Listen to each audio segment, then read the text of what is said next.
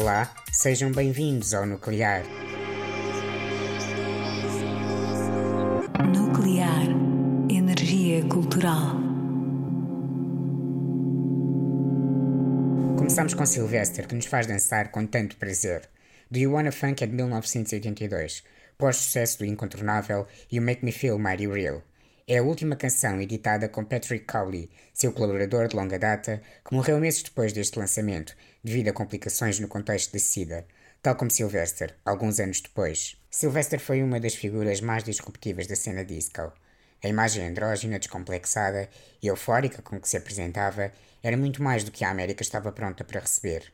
Também por isso, é bom revisitarmos hoje o seu trabalho, dançarmos e pensarmos o quão transgressor foi. Em 1978, dizia a uma audiência de um concerto em Nova York, e cito: Sometimes folks make us feel strange, but we're not strange, and those folks, they'll just have to catch up. Sempre foi esta a postura a distingui-lo. Sylvester foi seminal para toda uma nova geração de artistas queer, como Years and Years, que ouvimos agora, com Shine.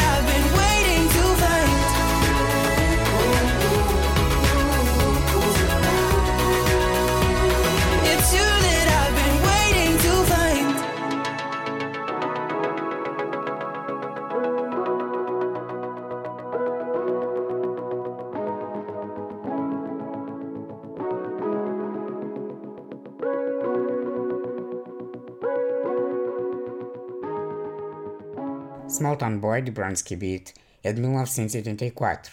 Tornou-se um hino gay, popular em discotecas, pela mensagem redentora e próxima do contexto social vivido. É uma canção que aborda diretamente a rejeição familiar, o bullying e a homofobia sentida ao longo do crescimento de um rapaz. Culmina com a necessidade de deixar o seio familiar para procurar um novo meio social. Importa contextualizar o facto desta música ter sido editada e chegado ao terceiro lugar do top de vendas num momento em que as maiores estrelas pop do país, como George Michael, Freddie Mercury e Elton John, viviam publicamente uma certa neblina em torno da sua sexualidade. Small Town Boy de Brunsky Beat não só é clara nos temas que projeta, como desafia a lei aprovada na altura pelo governo de Margaret Thatcher, que proibia uma suposta promoção da homossexualidade nas escolas e bibliotecas públicas. A canção faz ainda parte do álbum Age of Consent, uma referência à idade legal estabelecida na lei britânica para que dois homens pudessem ter uma relação consensual, que eram os 21 anos, ao contrário das relações heterossexuais estabelecidas nos 16 anos.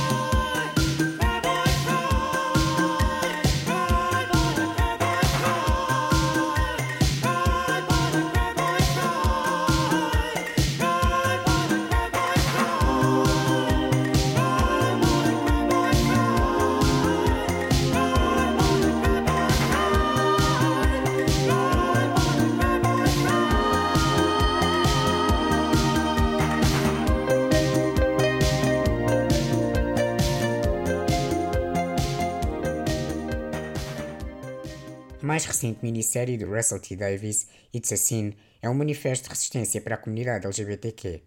Passa-se em Londres ao longo de 10 anos e segue a vida de um grupo de amigos que atravessa e vive a epidemia da SIDA. Há neste projeto um traço distintivo. Personagens completas, que são felizes grande parte da série e só depois mergulham na doença.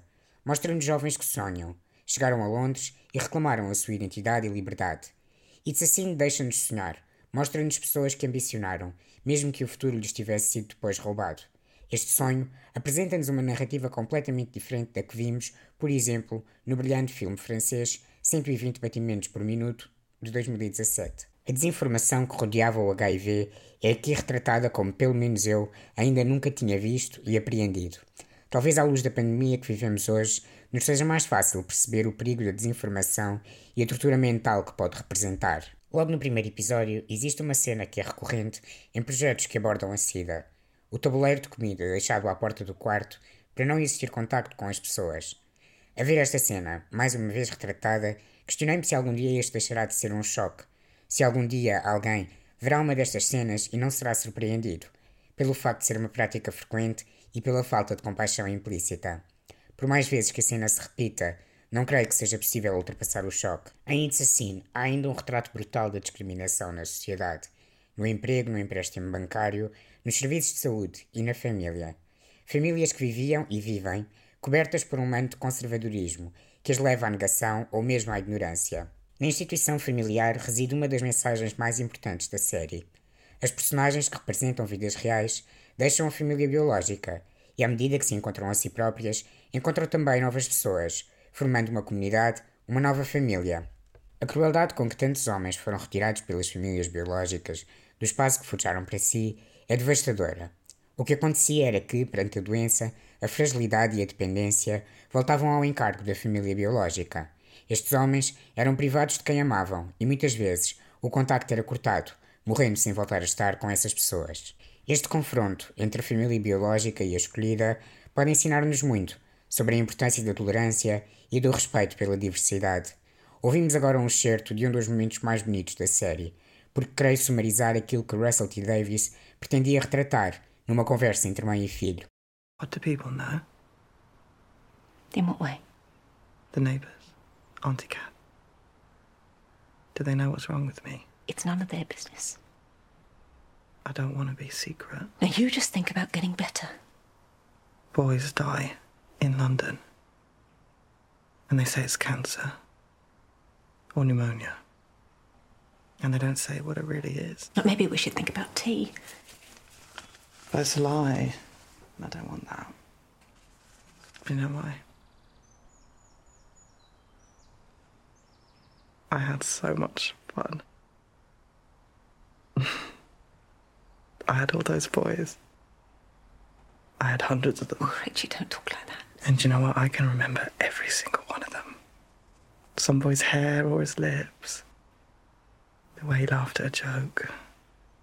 His bedroom. The stairs. His photographs. His face as he comes. Seeing him across the club six years later and thinking, oh, that's him. And he's with someone. And he looks happy.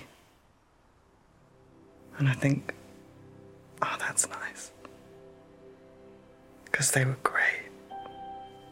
Some of them are bastards. But they were all great. That's what people will forget. That it was so much fun. Do you understand what I mean? No. Na newsletter desta semana, It's Assim está em foco e destaca-se o texto publicado pelo criador da série no The Guardian. Nele, discorre sobre o que foi viver o pico da epidemia e as marcas deixadas até hoje. É importante continuar este diálogo. Enquanto sociedade, fizemos um caminho enorme. As pessoas aqui representadas fizeram mais pela nossa geração do que somos capazes de ver, mas é preciso continuar e honrar o seu legado. Uma última nota para a personagem Jill, inspirada numa das melhores amigas de Davies. Jill está sempre no centro, a lutar, resistir e cuidar dos amigos que vão adoecendo. É uma amiga, podia ser também uma irmã, uma mãe, uma enfermeira ou uma médica. Em qualquer um destes papéis, Jill é a representação daquilo que a humanidade tem de melhor. Agora, R.E.M. com Everybody Hurts.